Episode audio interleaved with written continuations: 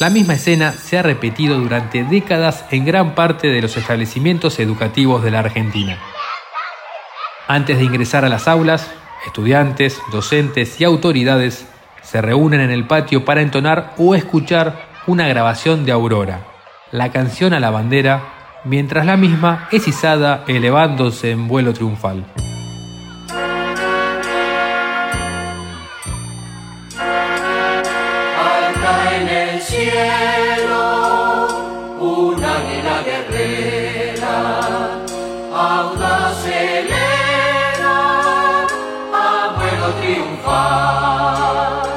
Y audaz como el águila que describe la canción, la melodía de Aurora presenta amplios saltos melódicos que nos hace preguntarnos si realmente fue pensada originalmente para ser cantada por estudiantes de primaria y de secundaria. Además, la aurora irradial y la estela que se forma en el purpurado cuello nos generan ciertas dudas sobre el significado de la letra. Una rápida búsqueda en Internet puede brindarnos una primera respuesta.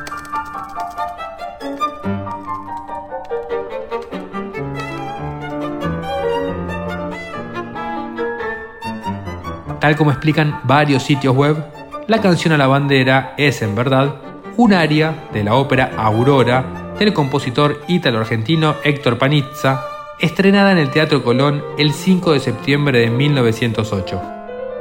Pero ¿por qué esta ópera incluía una alabanza a nuestra bandera? ¿Y cómo llegó además a convertirse en un canto patrio? ¿Y qué es la famosa aurora irradial?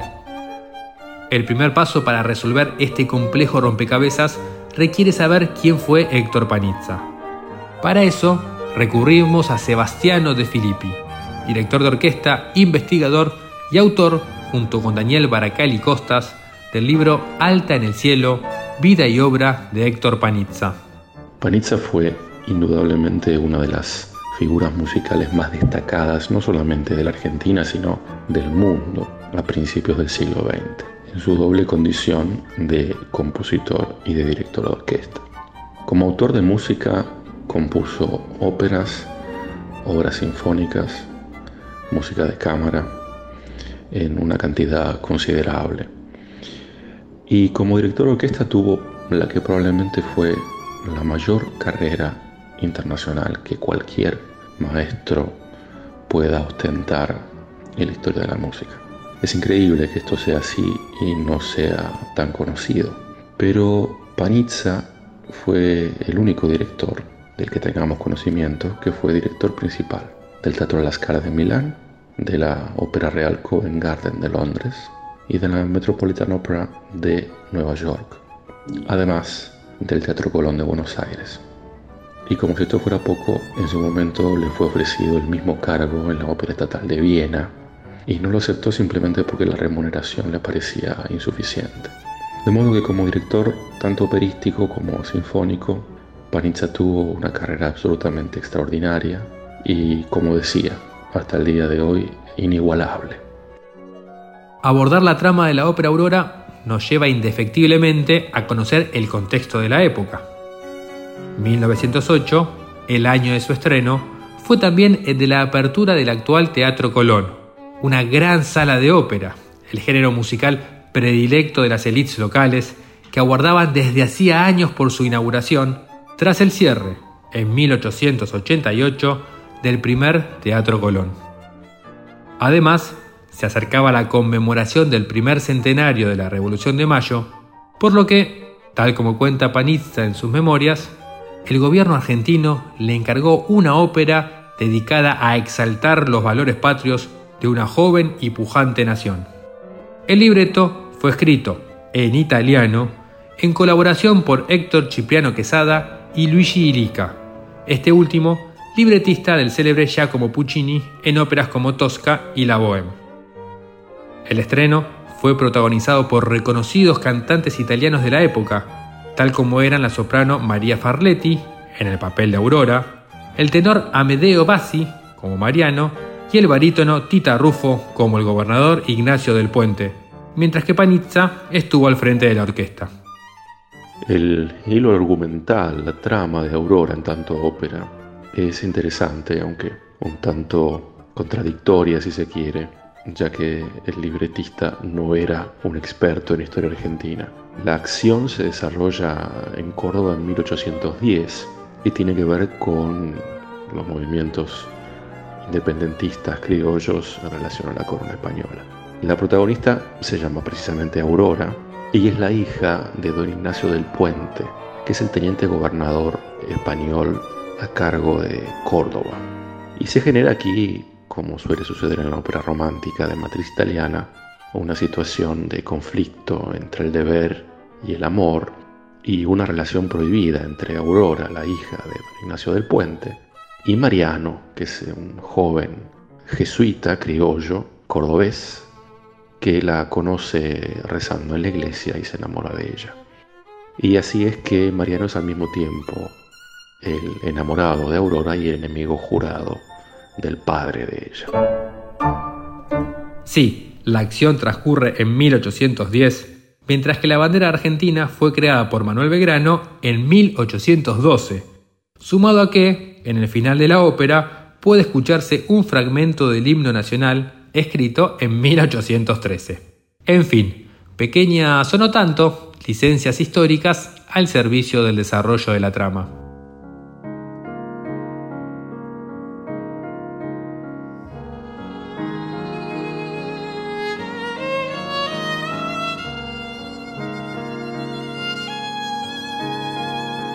En uno de los capítulos del libro Las mil y una vidas de las canciones, el investigador y compositor Martín Liut exploró el origen de la canción a la bandera como área de ópera, la traducción, llevada a cabo varias décadas después, su inclusión en el cancionero escolar argentino y su posterior resignificación en distintos hechos y expresiones artísticas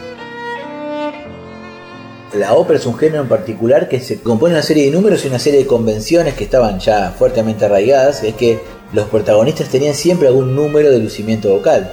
Entonces, en el, medio de esta acción hay una escena, es el intermedio en realidad de, la ópera, en donde al amanecer, Mariano, que estaba peleando con los revolucionarios, le alcanzan una bandera, que es la bandera argentina, que en realidad todavía no existía, ni siquiera existía Argentina, digamos, eh, pero alcanza una bandera entonces el izamiento de la bandera es el, es el, momento de este área que, en el cual se luce el tenor. Yo, recordemos que las áreas famosas de todas las óperas tienen este despliegue donde hay una cosa, donde se canta una emoción, un sentimiento, pero además hay un lucimiento, en el caso del tenor, le lleva una nota aguda. En Aurora, de hecho, viene de una escena de, de mucho despliegue orquestal, coral y demás, y acá se detiene toda la acción la orquesta se calla, hay un arpa que suena nada más, hay un espacio para la vocalidad y viene esta canción Himno a la Bandera que el propio Paniza yo creo que tuvo conciencia inmediata, es cierto que en sus memorias están escritas después, pero es probable que haya sido así, de que se dio cuenta que estaba componiendo una canción que se iba a desplegar en forma autónoma, como pasa con Nessun Dorma o Lucheva en las tele o montones de áreas, o sea que, que tiene una autonomía porque efectivamente se pueden sacar de la obra, tiene un comienzo y un fin, funciona autónomamente. La canción en realidad es una descripción de la bandera que hace el poeta, eh, en, la que hace una, analogía con un ave, una ave guerrera que vuela eh, sobre el mar. Eh, y a su vez esta, esta, descripción de esta bandera es que se eleva en el cielo, es la bandera de la patria mía, del sol nacida que me ha dado Dios. Que hace mucho sentido con la ópera, porque estamos hablando de un jesuita.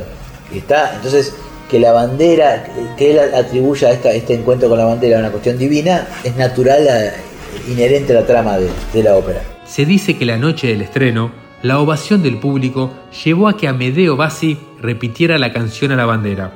¿Podríamos decir entonces que tras su estreno, Aurora y esta área en particular alcanzaron rápidamente reconocimiento? Efectivamente, cuando se estrena la obra, esta área es un suceso porque el público de ópera valora esas cosas y se aplaude y es reconocida por el público en las funciones, es reconocida por la crítica de la época y es reconocida por la naciente industria discográfica. Y acá hay un dato que es importante porque es una novedad para, para los historiadores también. Hacía 10 años, 15 que se había desarrollado el fonógrafo y te eso que te permitía grabar.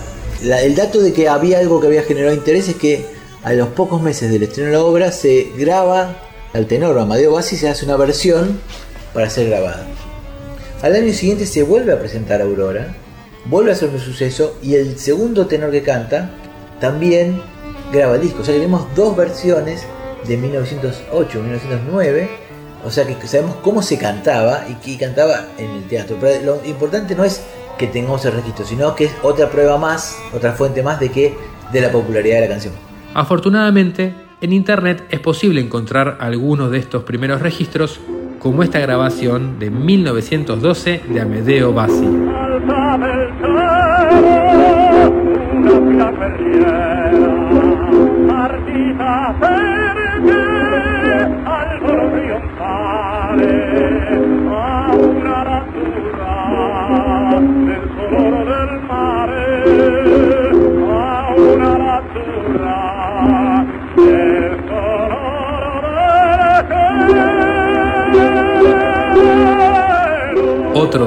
Primeros registros que circulan es el de Florencio Constantino, quien personificó a Mariano en la temporada de 1909.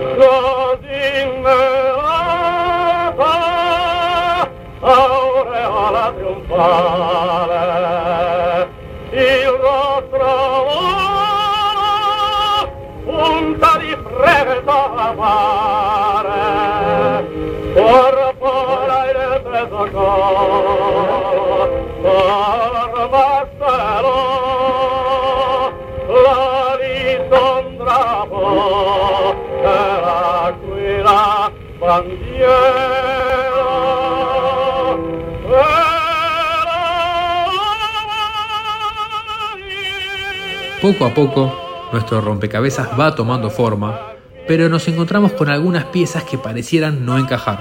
Todavía nos queda el interrogante de cómo se incorporó al cancionero escolar y por otro lado, seguimos hablando de una ópera cantada en italiano y nuestra canción a la bandera es en español y con frases un tanto extrañas. ¿Qué pasa después? Bueno, hay, como una zona gris que no se sabe, digamos, el punto más claro es que en 1945 se, se reestrena la ópera cantada por, completo en castellano. Lo que pasa es que hay un dato interesante que me pasó Silvina Mancilla, con quien yo trabajo en la Facultad de Filosofía y Letras de la UBA, en la Cátedra de Música Argentina Latinoamericana, que es que ella encontró en eh, los, eh, los monitores de educación del Ministerio, de Secretaría de Educación y demás, data que nos permite saber que la canción ya había sido traducida más o menos en 1934. Pero en 1934 formaba parte de algo que era, que sobre todo ya queda muy claro que es que el cancionero escolar era un espacio de trabajo de formación académica, educativa y política.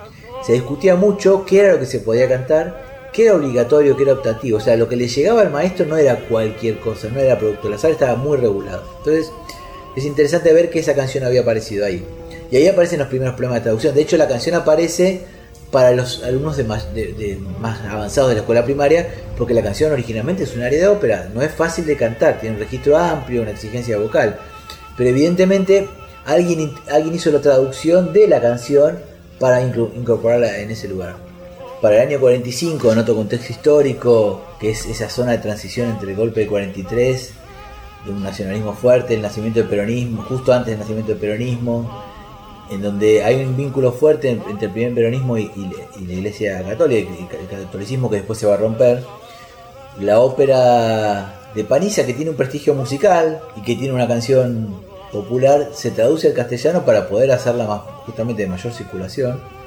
Es un éxito rotundo, digamos, cuando se, la estrena, y eso habilita que Oscar Ivanisevich, que es una figura importante del, ala católica de, derecha, digamos también, de, esa época, promueva y consiga que la canción se declare eh, como parte ya obligatoria del izamiento de las banderas en las escuelas y en las instituciones castrenses. Este es el dato clave.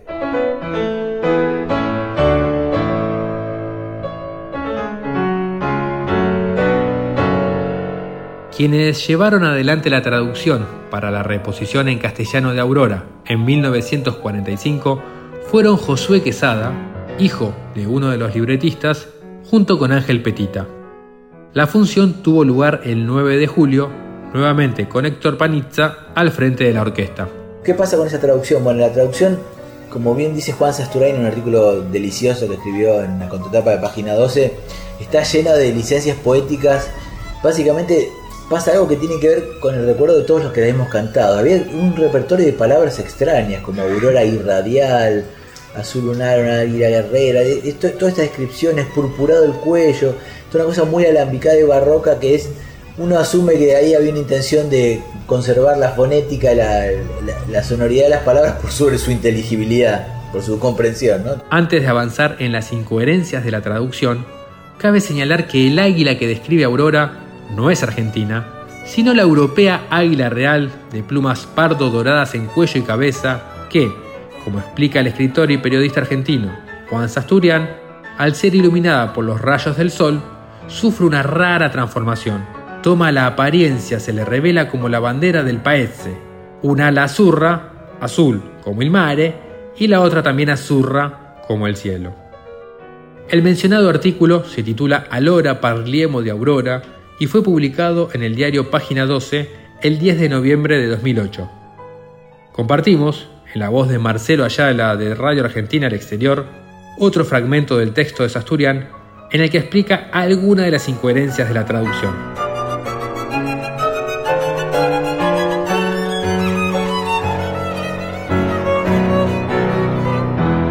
Lo notable es el desastre que se produce al intentar traducir, además de las alas, los otros términos de la alegoría que propuso el jugado Ílica. En el original italiano no hay aurora irradial, no existe en castellano, sino aureola irradiale, es decir, la aureola de rayos del amanecer que, como la que ilumina la cabeza de los santos, ilumina al águila. Pero eso no es lo peor se traduce el verso Il rostro dor punta de flecha appare. Como punta de flecha el áureo rostro imita. Cuando rostro en italiano es pico, es decir, que el pico del águila, iluminado, parece una punta de flecha, el extremo metálico del asta. Y a continuación lo peor. El verso y forma estela al purpurado cuello es un delirio por pórpora il teso gollo e forma stello, que quiere decir que enrojecen los rayos del sol, el tenso alargado cuello del águila y forman el tallo, el asta de la bandera. Stelo no es estela. Y así se completa la alegoría, ya que es cierto, el ala es paño, drapo, y aunque acá de estos bichos no haya, áquila es bandiera. Y así logramos finalmente completar el rompecabezas y entender el recorrido y transformación que atravesó el área de Manuel de la ópera Aurora de Héctor Panizza hasta convertirse en la canción a la bandera.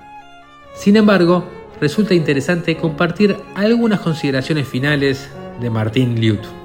Para mí una cosa que yo marqué en, mi trabajo para el libro de las mil y una vida de las canciones es que en esa, en esa frase que me ha dado Dios, que puede parecer en la ópera una cuestión vinculada a la trama, también tiene que ver con una larga discusión de la educación en la Argentina entre, entre la laica y la libre, que fue una discusión que, ocurrió en los 50, que es en qué medida la educación tiene que ser eh, escolar tiene que incluir a la, cuestión de la religiosidad. Entonces, si los niños cantan que la bandera se la ha dado Dios, este, no es lo mismo que si estamos hablando de una, de una cuestión más hecha por los hombres. ¿no? Yo creo que ahí hay también en ese lugar la dimensión en donde la música funciona como, como simbología, metáfora de lo político. Y entonces se combinan estas cosas. La, canción es linda, eh, es bella, es popular y hay una cuestión de discurso ideológico. Dicho esto, también hay, un ida y vuelta, o sea, la obligatoriedad también podría haber fracasado, así como con lo que dice Esteban Buch sobre el himno. El himno que fue argentino, que fue compuesto por un encargo de una asamblea, lo cierto es que el pueblo lo, adoptó como propio, por eso pudo seguir adelante. Y en el caso de Aurora es interesante marcar que una vez que cae el peronismo en el 55, la canción siguió. Siguió y hasta bien hasta el final del siglo XX, ¿no?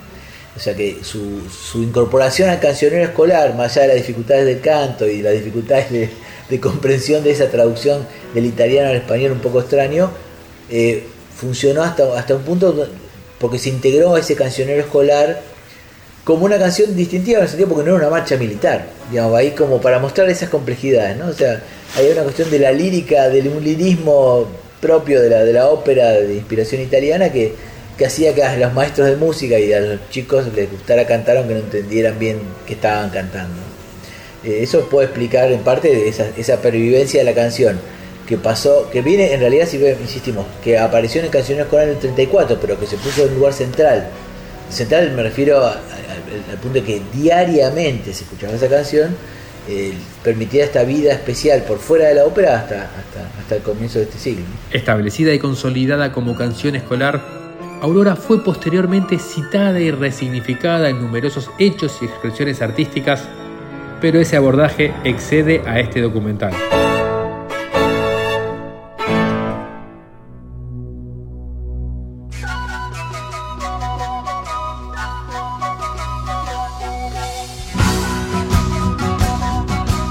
Solo nos resta señalar que, ya en el siglo XXI, muchos establecimientos educativos reemplazaron la canción a la bandera por Sube Sube, Bandera del Amor de Víctor Heredia, inmortalizada también por Mercedes Sosa.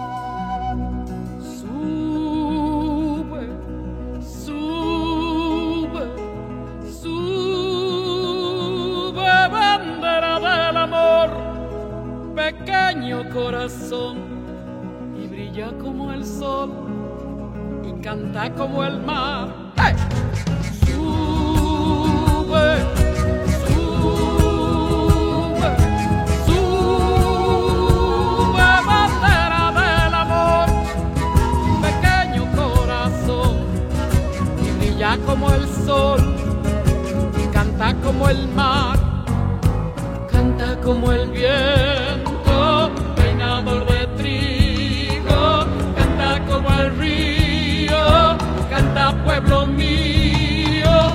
Sí, pueblos que cantan siempre tendrán.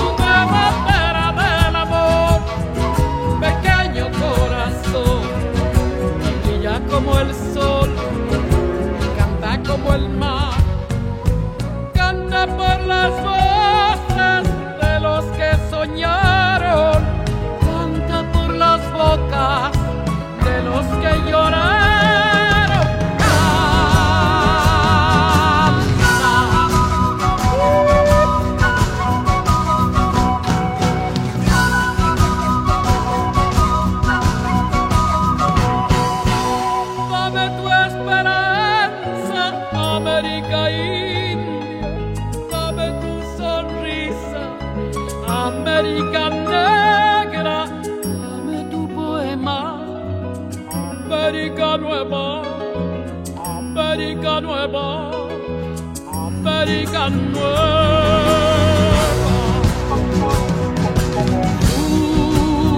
Sube.